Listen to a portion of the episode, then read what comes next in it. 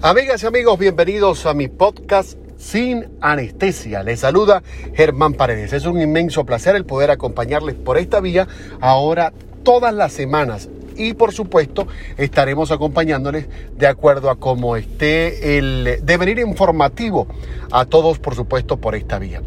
Este mi primer podcast quiero hacerlo para agradecer a toda la gente que durante años ha seguido mi columna Sin Anestesia que se publica en verdadesyrumores.com, mi diario digital, también en Ciente América, en el Venezolano News y también a través de Noti Actual y otros periódicos como el Venezolano News de Panamá y el eh, de Houston. Gracias por estar siempre pendiente de quien les habla Germán Paredes en Instagram, en Twitter y también ahora a través de esta mi conexión de podcast sin anestesia por Germán Paredes. Bueno, el contacto de esta semana tiene que ver con varios temas. Uno de los temas es la promesa por cumplir por parte de Juan Guaidó en lo que respecta a lo que le ha solicitado el gobierno de Estados Unidos. Recordemos que cuando comenzó la lucha por parte del presidente interino Juan Guaidó, la lucha por restablecer el orden constitucional en Venezuela, se planteó el hecho de cese de la usurpación, gobierno de transición y elecciones libres. Durante cierto tiempo quedó en veremos lo del cese de la usurpación, lo de las elecciones libres y se pasó a una especie de lucha por solo elecciones libres más no cese de la usurpación y gobierno de transición. Pero ahora vuelve a resurgir la promesa de gobierno de transición y elecciones libres, con lo cual se pondría fin a la usurpación. Para muchos, lo que debió ser primero no se ha realizado y se quiere realizar las últimas dos promesas para llegar a lo primero. Pero bueno, eso es harina de otro costal. Lo que sí está claro y se ha dejado entrever esta semana es que el gobierno de Estados Unidos quiere que la situación en Venezuela tenga una solución, una solución que debe ir marcada por un proceso electoral, un proceso electoral en el cual ya Estados Unidos ha establecido que no puede ser candidato ni Juan Guaidó, ni puede ser candidato Nicolás Maduro. Con lo cual,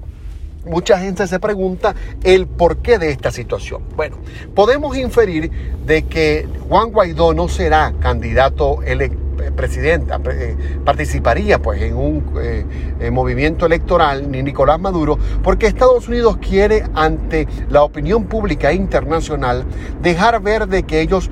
lograron una transición democrática, que no impusieron a ningún candidato. Esa es la versión que manejan analistas políticos sobre el tema de Venezuela y la posición que ha establecido Estados Unidos para lo que respecta a Juan Guaidó. Pero existe otro punto de vista y es el punto de vista de que a pesar del apoyo que Estados Unidos ha dado a Juan Guaidó, a pesar de la cantidad de dinero que Estados Unidos ha dado a Juan Guaidó, han quedado muchas eh, cosas en entredicho, sobre todo el entorno que ha cubierto la gestión de Juan Guaidó, la situación de los escándalos que se presentaron por las donaciones en Colombia y en otros países, por el manejo que ha tenido parte de la gente que forma el grupo más cercano a Juan Guaidó y entonces esta sería una jugada maestra de Estados Unidos para no contar con Juan Guaidó como principal elemento, sino llamar a un proceso electoral donde éste lo promueva, pero no sea parte de él. Pero esta semana, a propósito de este tema, yo titulé mi columna Otra promesa por cumplir, porque me parece muy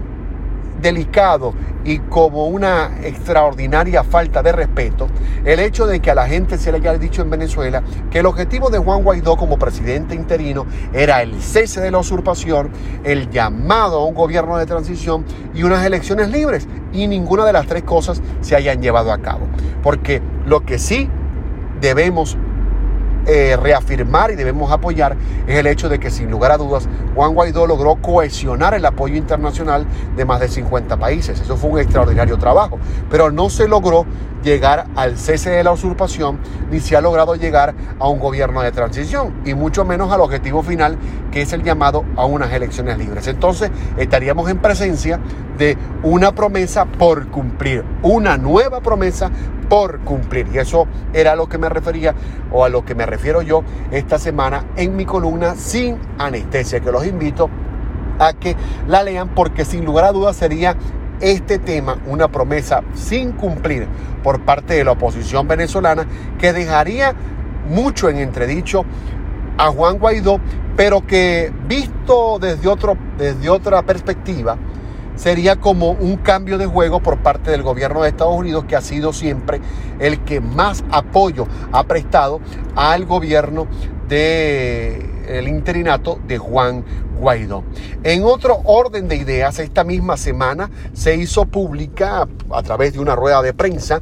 la posición del gobierno de Estados Unidos, esta vez sí el gobierno del presidente Donald Trump, junto al secretario de Justicia de Estados Unidos, manifestaron que estarán realizando un operativo sin precedentes en el Caribe para impedir el tráfico de drogas o el manejo de drogas del cual está siendo indiciado el presidente usurpador de Venezuela, Nicolás Maduro, y otros de sus acláteres que ahora tienen el poder en Venezuela. Con lo cual, si lo analizamos de manera bien fría, muchos pensábamos que Estados Unidos simplemente había lanzado la noticia la semana pasada con la finalidad de cambiar un poco el tema del coronavirus que en Estados Unidos está causando estragos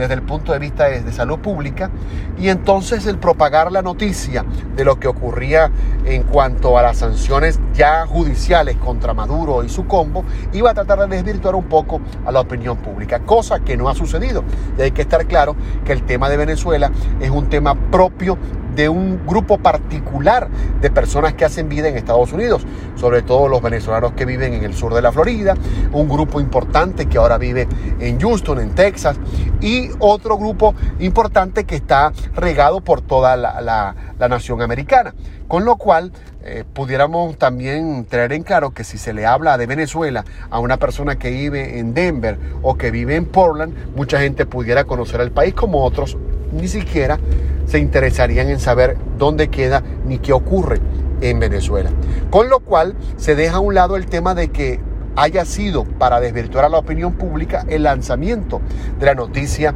del el secretario de Justicia contra Nicolás Maduro, Yodado Cabellos,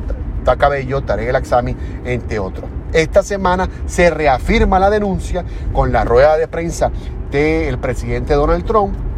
donde además se incluye al secretario de Justicia, donde este dice que, bueno, en cooperación con la milicia americana que maneja la parte antidroga, se estará realizando el operativo más grande en el Caribe para parar el tráfico de drogas, el trabajo que maneja el Nicolás Maduro con sus aláteres que están siendo indiciados en el tema de droga y que esto traería como consecuencia ponerle freno a la gestión usurpadora del gobierno de Maduro que se nutre, que se nutre del el tráfico de drogas para permanecer en el poder. Esta es una noticia muy importante porque de seguro al hablar del Caribe estamos eh, diciendo que ya Estados Unidos tiene conexiones con países del Caribe que van a estar involucrados en esta operación. Además, esto nos permite inferir nos permite a nosotros pensar un poquito más allá o analizar de que de esta manera Estados Unidos, sin admitirlo, estaría sometiendo al gobierno de Nicolás Maduro a un bloqueo naval. Porque si eh, utilizarán el Caribe, aguas y zonas aéreas del Caribe para afectar el tráfico de drogas que sale directamente de Venezuela, de esa manera estarían controlando el tráfico aéreo y marítimo y eso pudiéramos eh, decir que es una especie de bloqueo, aunque no se diga o no se llame por el, título que debería ponérsele, ¿no? Pero esto nos abre un panorama bien importante, un panorama en lo político bien comprometedor para Nicolás Maduro, porque lo está prácticamente terminando de poner contra la pared para que éste llegue a un acuerdo con Estados Unidos, llegue a una negociación. Vamos a estar claros de que cualquier persona que tenga orden de se busca es una persona que tanto en lo que respecta a su integridad personal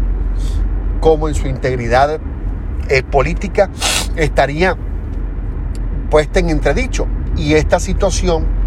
puede causarle muchos problemas a Maduro. Para hablar claro, la cabeza de Maduro tiene precio y eso puede costarle la vida. Entonces resulta ya muy peligroso para Maduro el seguir portándose como guapetón de barrio y no negociar con el gobierno americano, quien es el que ahora está pateando más fuerte la pelota. Por supuesto, tenemos que mantener en claro, dejar en claro el hecho de que cuando Estados Unidos toma estas decisiones, ya ha movido sus pines, sus, eh, eh, eh, mejores cartas para poder llegar a un final que le redunde en éxitos a las operaciones que realizan en este sentido. Con lo cual esperaremos en el transcurso de esta semana qué ocurre para que Maduro reflexione y llegue a una negociación con el gobierno americano o con el Departamento de Justicia en este caso, o estaremos ante un recrudecimiento de las amenazas y de las acciones por parte del gobierno de eh, usurpador de Maduro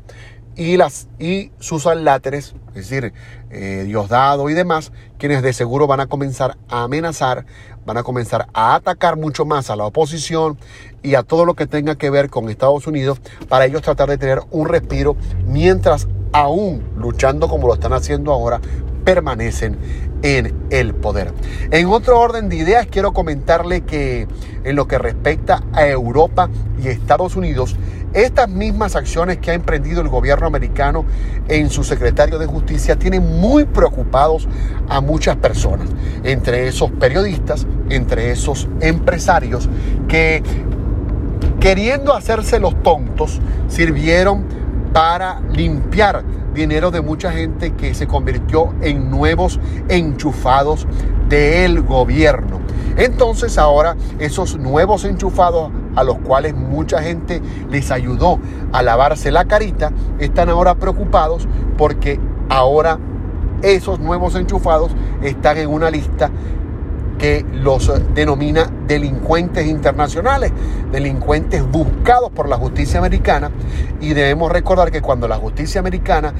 nombra a una persona, no solamente está eh, siendo eh, señalada esa persona, la cadena criminal a la cual pertenece esa persona, tarde o temprano cae. Y es eh, muy... es un hecho muy noticioso tanto en Estados Unidos como en Europa, como muchos venezolanos se dan vida de jeques, se dan vida de millonarios sin en su vida haberlo sido, pero solo porque tienen nichos de amistad o de negocios con nuevos enchufados esa situación les permite darse esa vida. Entonces están ahora muy preocupados porque las acciones emprendidas desde el punto de vista judicial por parte del gobierno de Estados Unidos no solamente van contra los nombres visibles, sino también contra esos nombres invisibles que están en esa cadena de lavadores de dinero producto de negocios nefastos con el gobierno tanto de Chávez como con el gobierno actual usurpador de Nicolás Maduro. Eso está en, en, puerta